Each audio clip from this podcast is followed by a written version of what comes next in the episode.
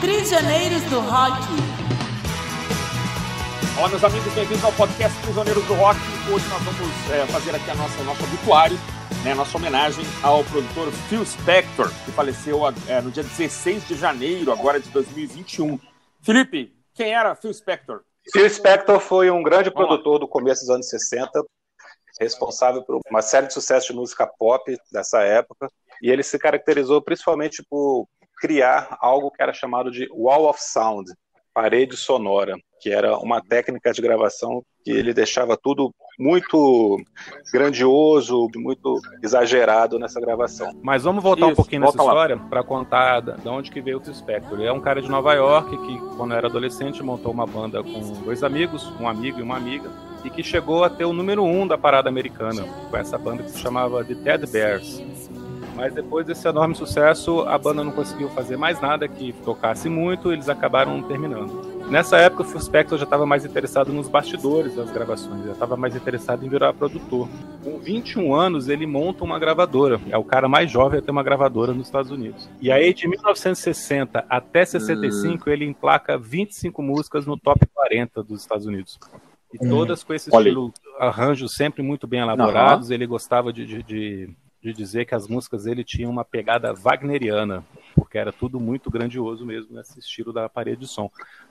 Muitos instrumentos, né, Felipe? Assim, você tinha saxofones com cordas, com, com guitarra. Para criar esse som do esse wall of sound, né, esse muro sonoro, ele gostava de pegar uma linha melódica que, por exemplo, ia ser executada pelo piano. Aí ele tocava no piano, né, melhor, né, botava um instrumentista, né, tocando no piano, é, depois, a mesma linha melódica num harpsichord, por exemplo, e a uhum. mesma linha melódica num piano elétrico. E aí mixava uhum. tudo, é, tornando na, na prática a linha melódica indistinguível. Você não conseguia exatamente ouvir cada instrumento, né? Se bem mixado, se tocado bem bem direitinho, né? É, você não consegue identificar cada instrumento. É, criava um novo timbre, né? A partir da soma desses três. E você ganhava um volume muito grande, né, Jair? Não um Sim. volume de altura, né? Mas volume de quantidade sonora ali mesmo, com Exato. essa repetição dos instrumentos, né? Sim, a amplitude, né? Do, é, é. é porque justamente incorporava, incorporava um timbre novo.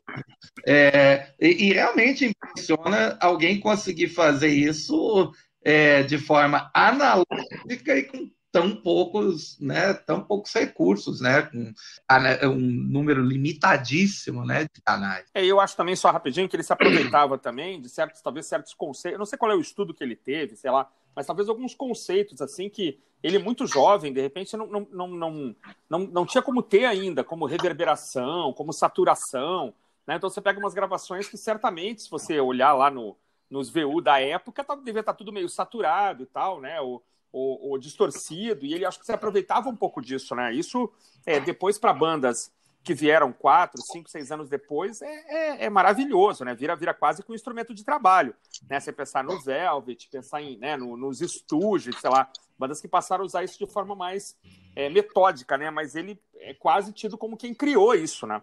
Como quem Sim. trouxe isso para a mesa, para o estúdio de gravação. Ô, Felipe, prossiga aí. Você estava na contextualização histórica do, do cara, porque ele, tem, ele vai passar por, um, por momentos muito interessantes mais para frente, né?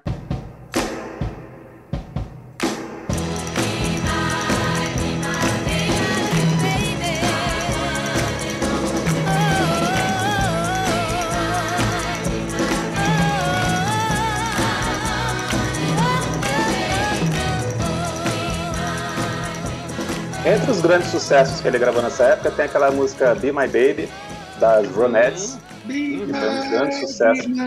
Pô, exatamente. Essa mesmo. Ele fez um disco de Natal, que foi uma coisa muito reconhecida depois. Na época acabou não fazendo muito sucesso, porque ele foi lançado dias depois do assassinato do Kennedy. Então, inclusive, foi retirado da, da, das lojas porque não combinava muito com o clima que os Estados Unidos estavam vivendo. Ele tá naquela, naquela lista aquela lista dos mil, mil e um, né? Discos para ouvir antes de morrer, né? Eu confesso que eu nunca ouvi, mas ele tá naquela lista lá dos mil e um. É, esse disco de Natal é legal porque a sonoridade são músicas natalinas tradicionais, mas sempre com aquela sonoridade das girls group que ele tinha e com o Wall of Sound, né? Então fica muito interessante, fica bem diferente uhum. E fica uma música de Natal bem mais animada, assim, bem mais agitada. Em 65 ele grava a música que é mais famosa da carreira dele, que é You Lost That Love Feeling. Ele produziu para os Wright Brothers. Essa música simplesmente é a canção que mais tocou no rádio na história dos Estados Unidos. E aí, em 66, ele produz a música que ele considerava que era obra-prima dele.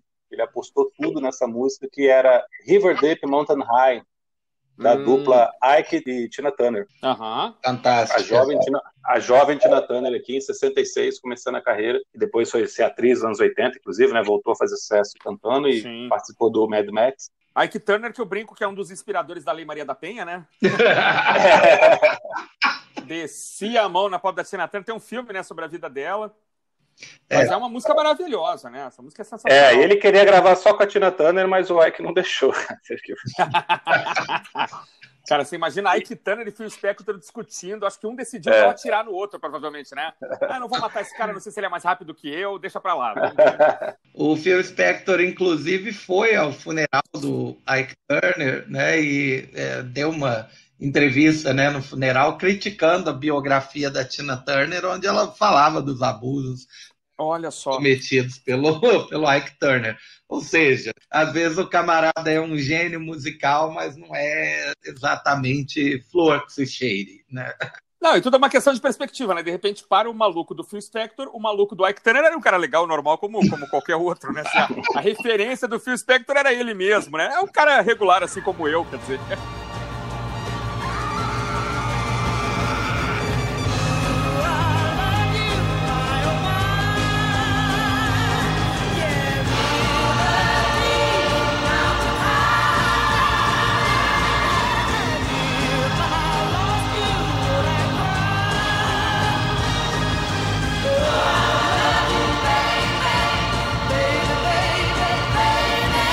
Mas então, ele acreditava muito em River Deep Mountain High, mas essa música só chegou na posição 88 da parada, o que para ele na época era um fracasso, né? Porque ele só colocava as músicas no top 40, e o top 40 é uma coisa muito representativa, né? É aquela música que realmente faz sucesso na parada americana. Uhum.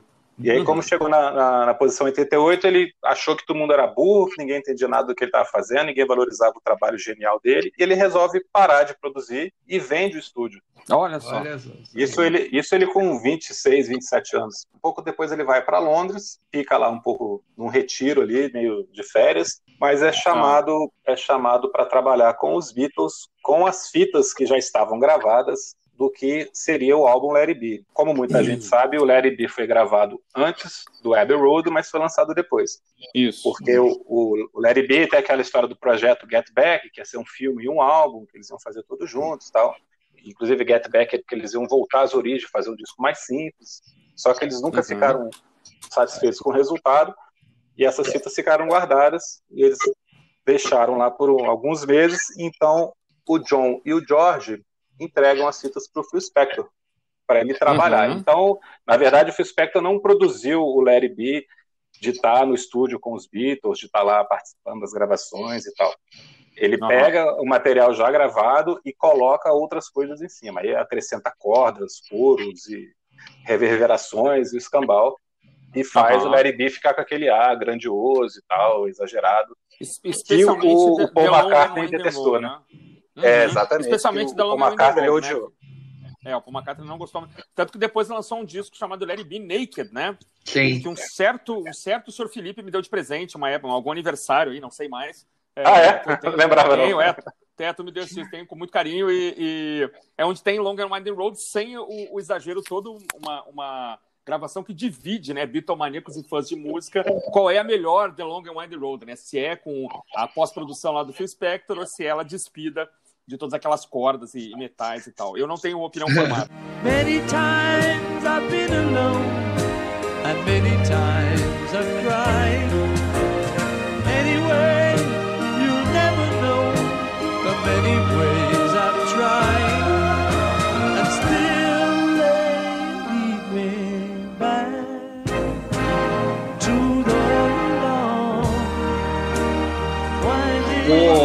Para fazer aquele acorde final de Long and Winding Road, né, que é um piano, né, é, o Phil Spector botou três pianos no estúdio. Imagina. Tocando a mesma nota, é, só fazendo aquele, aquele estrondo né, final.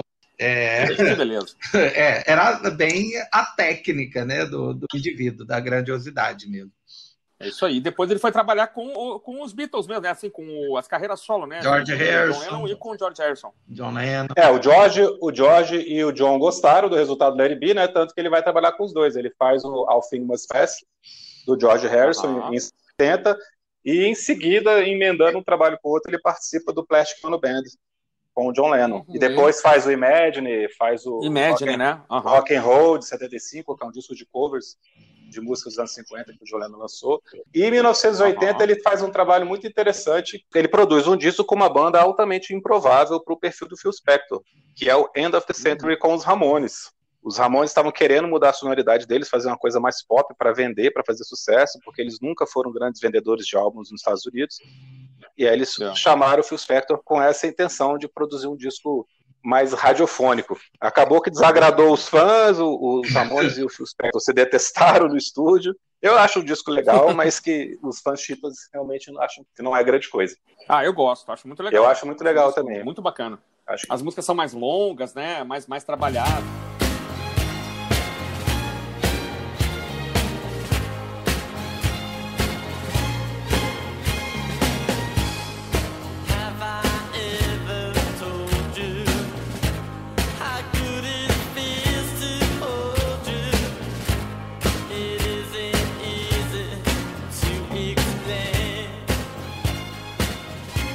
Gravaram as Ronettes, né? E gravaram uma cover das Ronettes. Da década de 60, é. né? A música do Phil Spector. É, tem, tem, histórias, tem histórias bizarras sobre a produção desse disco. e uhum. o Phil Spector estava sempre armado, praticamente mantinha os Ramones né, em cárcere privado. Cárcere, é. Até que eles acabassem de gravar. Realmente não parece ter sido um momento muito agradável, não. Cara, mas ele também trabalhou com o Leonardo Cohen, é um cara que tem um currículo gigantesco. O último disco que ele fez foi uma banda chamada Star Sailor, em 2003, que é uma banda de indie hum. rock, e tem uma música chamada Silent is Easy, que tem a cara do Phil Spector mesmo, todo o wall of sound, assim. E mais logo Beleza. depois disso, ele acaba matando uma atriz que ele tinha conhecido na pois é, mesma é, noite numa cai, boate. Cai em desgraça, Sim. né? E cai em desgraça. Cai em desgraça completa, né? Não, ele, a, a atriz estava na casa dele, na, na man... Não, eles, eles, se conheceram, eles se conheceram numa boate, boate e foram para casa dele. É. E aí uhum. ele alegou que tinha sido um suicídio acidental porque ela estava beijando a arma a história, a princípio, até convenceu 10 jurados de 12, mas aí ele acabou sendo passando por um segundo né, julgamento, 2008, né, cinco anos depois, e acabou condenado. E morreu na cadeia, né? Morreu na prisão. De corona, né? Pois é, pois é, pois é. Tem um filme, né, com Al Pacino, de 2013, hum é, chamado Phil Spector. É um, acho que é um telefilme, não acho que nem foi para cinema, não. Pega toda esse, essa fase, né, do julgamento, do segundo julgamento e tal. E ele acabou preso e, e, e morreu na cadeia, né? Tava com 81 anos. E é um cara que, sem dúvida, tem o nome inscrito aí na história do pop, do rock, da música, né? Porque é um cara que produziu músicas incríveis, ganhou prêmios aí, Grammys e tal, e foi introduzido o Hall da Fama do Rock and Roll. Tá na história, né? Apesar dessas questões pessoais aí meio complicadas. Psicopata, mas a gente reconhece o talento dele. Ah, não, e Muito um repertório invejável, né? Produziu You've Lost the Loving Feeling, é, Instant Karma, Long and Winding Road, What is Life, Imagine. Realmente é, tem seu nome né, marcado para sempre. Então, essa foi a nossa homenagem a Philip Spector, que faleceu agora em, de, em 16 de janeiro de 2021, com 81 anos, na cadeia. Um nome que provavelmente não será esquecido né, enquanto a música estiver rolando por aí. Grande né? abraço! É isso, é isso aí, meus amigos.